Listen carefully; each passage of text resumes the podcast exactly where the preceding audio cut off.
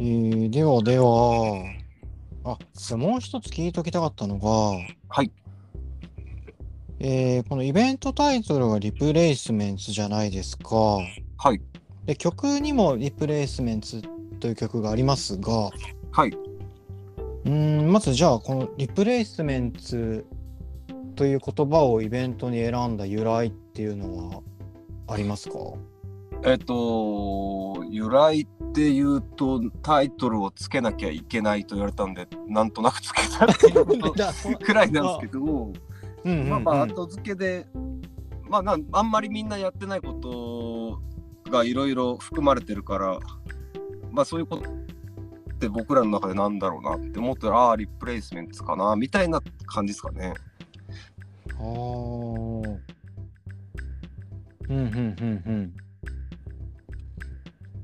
リプレイ、えーっと、なんて言ったらいいかな。代わりは、代わりが効かないみたいな意味がこう通じてるなということでいいんかな。今言ってくれたのは。うーん、ちょっとまあそんな大層なもんじゃ いやいやいや、まあわかります。ないですけどね。ね、なんかこう響きとかね、なんか字面とかそういうのも、うーん。なんそういうのもあると思うから。まあなんかでもそのそれでまあリプレイスメントってもともとあのいるあアメリカのバンド名じゃないですか。ああ、はい。でまあいまあ検索してもらえばどなたでもわかると思うんですけどご存じない方も。でまあそのなんかリプリプレイスメントっていう言葉自体が代替品っていう意味じゃないですか日本語に翻訳すると。うんうん。でそれが最初リプレイスメントを知った時に、まあ、音もサウンド自体もめちゃめちゃかっこいいなと思ったんですけど代替品って自分のバンド名につけるってめちゃくちゃすごいなと思ったんですよね。うーん、なんか意図が。まあ、あリプレイスメントの歌詞を読んでるとそういうなんつうのかな皮肉みたいなうん。うーん、まあ、そのまま直球で受け取れない意味合いみたいなのが、まあ、バスタード・オブ・ヤングとかもそうですけどうんうんき彼の曲名ではい。あったりするんですけど、なんかそれが良くて、まあでも、リプレイスメントっていう曲は、でそのバンドから得たインスピレーションを元に書いてた曲でなるほど。で、まあ、なんていうんですかね、やっぱ根幹として、そういう発想っていうか、考え方っていうのが、なんか面白いなって、僕は思う人なんで、結構そのリプレイスメントっていうバンドが結構指針になってるっていうか、何か物事を考える時のうん。ヒントになってたりする発想の一つだったりするかもしれないですね。へえ。じゃあそのバンドありきでリプレイスメンツっていう言葉にもやっぱり思い入れが。そうあってっすね。はい。なるほど。いや、なんかそんな。いや、リプレイスメンツってもちろんバンド名でもあるなと思ったんですけど。なんかそんなに思い入れがあると今聞いてなんか新鮮でした。なんて言ったらいいかななんて言ったらいいかな。はい。なんすかね。でも、なんかリプレイスメントってババンドの方の話ですけど、うん。なんかそんなに語られることないじゃないですか、そもそも。なんか知ってる人はなんか知ってるよねみたいなそうっすね。初期と後期でサウンドも全然違うし、うんうん。なんかそのアメリカンロックとかオルタナロックみたいな枠組みで語られるのか、初期パンクとして語られるのか、なんかパワーポップとしても語られる時あるし、なんかよくわかんないみたいな。で、めちゃくちゃ売れたかっていうと、大して売れてもなかったしみたいなところで、なんかうん。謎なシンパシーを感じるんですよね。まあそれにしても僕らとは比べ物にならないぐらいリプレイスメントは音楽として成功してるとは思いますけど インディーロックバンドとして。なんかこう何とも言えないところがなんかこう逆に忘れられないんですよね。ああ。なんか、なるほど。なんかね、来日してないっぽいからなんですかね。ああなるほどそれはあるんですかね。うん。まあなんかでもどのアルバムが代表アルバムだとか言われてもだから全部持っててもなんか答えづらいしじゃあどれが一番いい曲なんて言われてもなんかなんか他の人に伝わんのかなみたいな気もしちゃうしみたいななんか独特な。立ち位置だなっていう気はなんか曽我部さんが昔リプレイスメンツに関してのブログみたいの書いててはい。それがめちゃくちゃなんか良かったですね的を得てるというかああーリプレイスメンツってそうだよねみたいなことをすごい書かれててちょっと多分ツイッターか Google で検索してもらえればそれヒットする気がするんでぜひ読んでみてほしいですね。ああ、読んでみたいですね、それ。は俺もそんなにハマったことなくて、あんまり、その昔はあんまお金なかったし、まあ今もないんだけど、えっ、と、中古で CD 見つけたやつを買うみたいな聞き方してて、い、はいはいはい。リプレイスメントあんま売ってなかったんですよ。ああなるほど。で、聞いたやつってなんか白黒のスティンクっていうやつで、ああはいはいはい。あれはパンクでかっこいいなと思ったんですけど、うんうん。へえ、ちょっとブログ、それ読んでみます。そうなんですよ。なんかこうだからなんですか。こう誰かとも共有しずっていう話をバンドでは話 いやこれなんかいいよねみたいなの言ってああみたいな感じになりがちっていうか。そそうそういう部分でもなんか自分にとってだから特別なのかもみたいな気がしちゃうバンドっすね。うーん。えー、面白いっすね。えー、いや、でも、セブンティーンアゲインはそんなことないですけどね、割と、あ、かっこいいよねっていやいやいやいやいや言ってると思いますよ。そんなこと言ったらリプレイスメントに失礼ですよ。いやすいません。俺たちはか曲がりなくをメジャーデビューしてるからなって言われちゃいますから。ああ、そっか、そっか、へえ。もし、そっか。ジョーブレイカーとかもしてるんですもんね。そうですねジョー・ブレーカーもメジャー行ってますもんね、一一時期。うんうんうん。えー、いやなんか面白い話ありがとうございます。ええ、こちらこそありがとうございます。プレイスメンツか。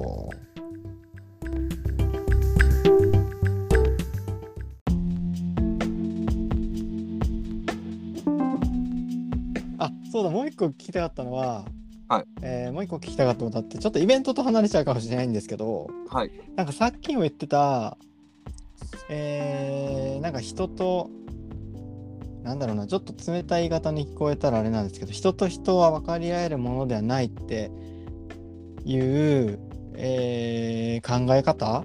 他者との関係性についての価値観というか、はいはい。そういう考え方？まあなんとなく僕も共感しててうんしてるんですけどはい。そういう価値観に影響を与えた経験とか作品とかそういうものってあもしあれば教えてほしいなと思ったんですけど。あー、作品。作品か。まあ、経験で言うと、はい。えまあ、これまで生きてきた実感としか言いようがないんですけど、うん。まあ、分かり合えることが果たしていいことなんだろうかみたいのもうん含みつつではあるんですよね。その分かり合えるもんじゃないよねっていうのは。うん別に例えば今みたいなレコードの趣味の話とかって、あのーこれぐらいの感じで話してると楽しいんですけどうん。例えばまあじゃあんもうちょっと分かりやすく伝えると例えば同じジャニーズのグループの誰かが好きとか同じグループが好きみたいな人たちがいるとするじゃないですか。はい。でそうなってくるとなんか気づいたら途中からマウントの取り合いになってたりとかもしくは、同じ好きな人同士なのになんかちょっと腹立ってくる瞬間とかがあった経験がある人って少なくないんじゃないかなと思うんですよね。うんうん。だからそもそも好きなことって自分の中だけで自己完結させる以上に楽しめる方法ってないんじゃないのかなって俺は思ってたりするんですよ。うん、でも不思議なもので共有したいっていう癖も持ってるじゃないですか、人ってね。そうなんですよ。これが厄介でうん、これが厄介なとこなんですけどだからツイッターに一人でつぶやいてそのままそれでそれ以上でも以下でもないぐらいの感じがずっと続くのが一番楽しいんじゃないかなみたいな気はちょっとしますね。それは自分も相手にとっても楽しかったりそれぐらいがひょっとしたらいいんじゃないかってことですよね。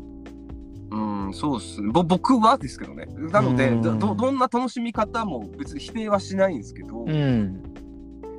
うん、なんかまあ突き詰めると、一人で家でレコード聴いてるのが一番楽しいなみたいな ことなのかもしれないです。ああでもなんかその面白いのは面白いっていうか今ふと思ったのはえー、あ自分の話になって申し訳ないですけど僕もひたすら好きなものをあ僕じゃなくてもいいななんか昔僕音楽ブログはい。読むの音楽レビューブログとか読むの好きでそこから音楽情報を得てたんですけど、はい。それもなんか、まあ、時代もあってブログだったんだろうけどうん好きなものをひたすらねブログに叩きつけてうん文章にして発信してたものが結果としてはなんか他の人に影響を与えたり楽しませてくれたりしたからそれは良かったっすね。そうなんですよね。だからそのブログにしてもそうなんですけど、そのまあブログ書いてる人自体はただただひたすら文章を自問自答しながら書いてるだけじゃないですか。うん、で書き終わって、あ気持ちいい文章書けた、気持ちよかった。もうなんかそこで一つ完結してると思うんですよね。うん、でまあそれを見て誰かがそれを聞いてくれたり知ってくれたりしたら、まあ、余計に嬉しい気持ちではあるとは思うんですけど、もちろん僕僕も音楽作ってる身なんでそれはもちろんわかるんですけど、うん、まあ、やっぱりでもいまだにやっぱ自分の曲作ってても、まあ、自分がめちゃくちゃいいなと思う曲ができた瞬間それを例えばまあバンドで初めて合わせて iPhone のボイスメモで録音してうん。帰りに聞くみたいな瞬間がやっぱ一番上がるんですよね。ああ、流れなりにもバンドやってたからわかるかも。そうなんですよ。もうだから、ああ、これめっちゃいい曲やーみたいな感じで、別にこれ誰にも共有させる音源でもないし、その時はメンバーにすらまだ伝わってない状況なんですけど、うん。やっぱでもその瞬間以上にテンション上がる瞬間って、やっぱアルバム出す瞬間とか、誰かに褒めてもらえる瞬間より、やっぱその瞬間が一番テンション上がるんですよね。うんうん。からまあそれってだからまあ自己完結してるじゃないですか永久期間みたいなもんでもあるしみたいなはい。そうだからなんかこう楽しいが続けるのかなみたいな気はしまああ、そこ人に求めちゃうとね、すまあそうなんですよねそのか左右される。うん。かそうなんです価値の基準を他者に置いちゃうとやっぱ何事もつまんなくなってくるよなみたいな気はしますうん。そっか、それを、それを求める求める気持ちが暴走するとね、人を傷つけちゃったりね。うんね。そうそうですねうんうん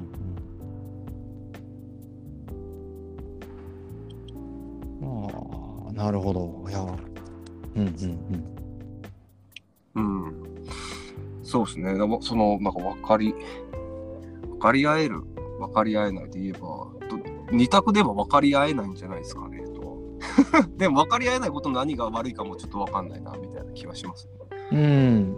うん。でまあそのまあイベントとかやっててでまあなんか一見すごく分かり合えてる瞬間みたいのがそういうことをやってると一瞬訪れたりするじゃないですかはい。まあそういう一瞬がいいんじゃないかなみたいな気はしますね分かり合えないだろう普段ならう。っていうん人たちが何千人とか何百人集まって一瞬分かり合えてるかもしれないって勘違いできる瞬間みたいな時の爆発力とか高揚感っていうものがすごく気持ちいいみたいな気持ちにさせてくれるっていうことは絶対あると思いますね。例えばなんかうーんまあイベントもそうですしはい。例えばプレゼントに花をあげることってあるじゃないですか多分どなたでも。はい。まあ、あることが多いじゃないですか。そのなんかプレゼントになんで花あげる人が多いのかなって思った時にいはい。や絶対枯れるじゃないですか。はい。うん。で後に残らないじゃないですか基本的に花って。そうですね。でもその瞬間だけめちゃくちゃテンション上がるじゃないですかやっぱり。上がります。あんま、はい。もらったことないけど。はい。そんなことはなさそうですけどいやまあでもなんかそういうのがいいのかなっていう。ううん。いいいし、ちょうどいいよなっていう気がしますね。うーん。ちょうどいい。うん。はい。いや、なんかいいっすね。なんかちょうどイベントのことにもつながった感じがしました、今。そうですか。ありがとうございます。はい。いや、俺、俺の中で。はい。はい。いや、聞いてる人の中でも、つながったら、別に、なんだろう、思うところがあればいいかな、今日のお話が。はい。そうそうですね。あれば嬉しいですね。はい。えー最後に、じゃあ、他に何か告知とかありますか？はい。えーっと、11月3日にライブ来てください。よろしくお願いします。あ、はい。やっぱこれですね。これですね。はいこれにつきます。はい。はい。ではではじゃあそんな感じで決めます。はい。はい。はい。ありがとうございます。はい。本日はゲストにセブンティーンアゲインのやぶさんお呼びしました。すみません。長い時間ありがとうございました。はい。こちらこそありがとうございました。はい。ではではさようなら、はい。